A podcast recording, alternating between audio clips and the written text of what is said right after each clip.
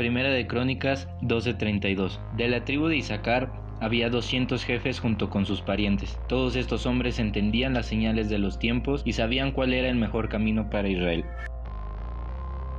La Iglesia de Cristo fue concebida desde una perspectiva contracultural. A lo largo del tiempo y conforme la cultura avanza y las tendencias cambian, la Iglesia debe innovar. Crónicas dice que habían 200 jefes que entendían los tiempos.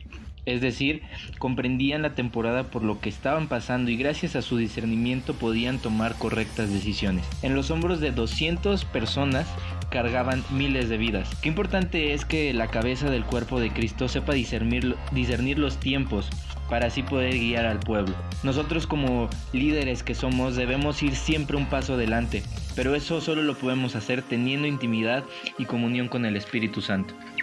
La lucha de la iglesia siempre ha sido derrumbar la oposición que se levanta contra ella, vencer al adversario, porque el mundo se quiere oponer que seamos libres y que cumplamos nuestro propósito y asignación. Entonces esto es constantemente una lucha de presiones donde a mayor presión externa y menor presión interna, el mundo vence y yo soy derrotado. Se acepta una tendencia es contracultural cuando existe un grupo de personas sosteniéndolas durante un tiempo extendido. Ahí es donde entra la resistencia. La iglesia normalmente no hace resistencia. La iglesia se ha atrincherado guardando sus dones y talentos y matando sus propósitos. Resistencia es pararnos sobre una plataforma estable y hacerle frente al enemigo. Pero este es un trabajo diario. Entonces, la iglesia debe saber discernir los tiempos para entender lo que Dios quiere hacer en la temporada por la que están pasando.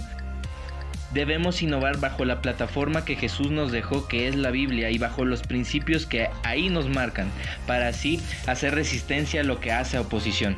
La iglesia contemporánea normalmente no le gusta adaptarse en los cambios y romper moldes, pero la Biblia nos habla de personas que fueron llamadas por Dios para romper el molde. Hablamos de un Abraham que Dios lo sacó de la comodidad para ir a buscar una nueva tierra, de David que rompió eh, moldes de estrategia militar contra los filisteos, los creyentes, de hecho, se enfrentaron al molde de los filisteos.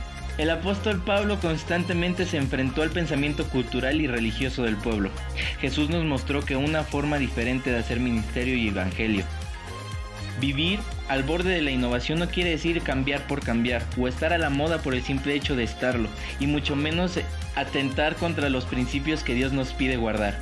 No se trata de decir, si todos escuchan una iglesia determinada, un ministerio determinado, yo también tengo que hacerlo. Innovar no es maquillar o estar a la moda. Cuando te maquillas en algún momento el maquillaje se corre y cae dejando ver el rostro real. Si solo es la moda, seguro que me va a ir bien, pero solo va a ser mi apariencia que de hecho no transforma vidas ni hace discípulos.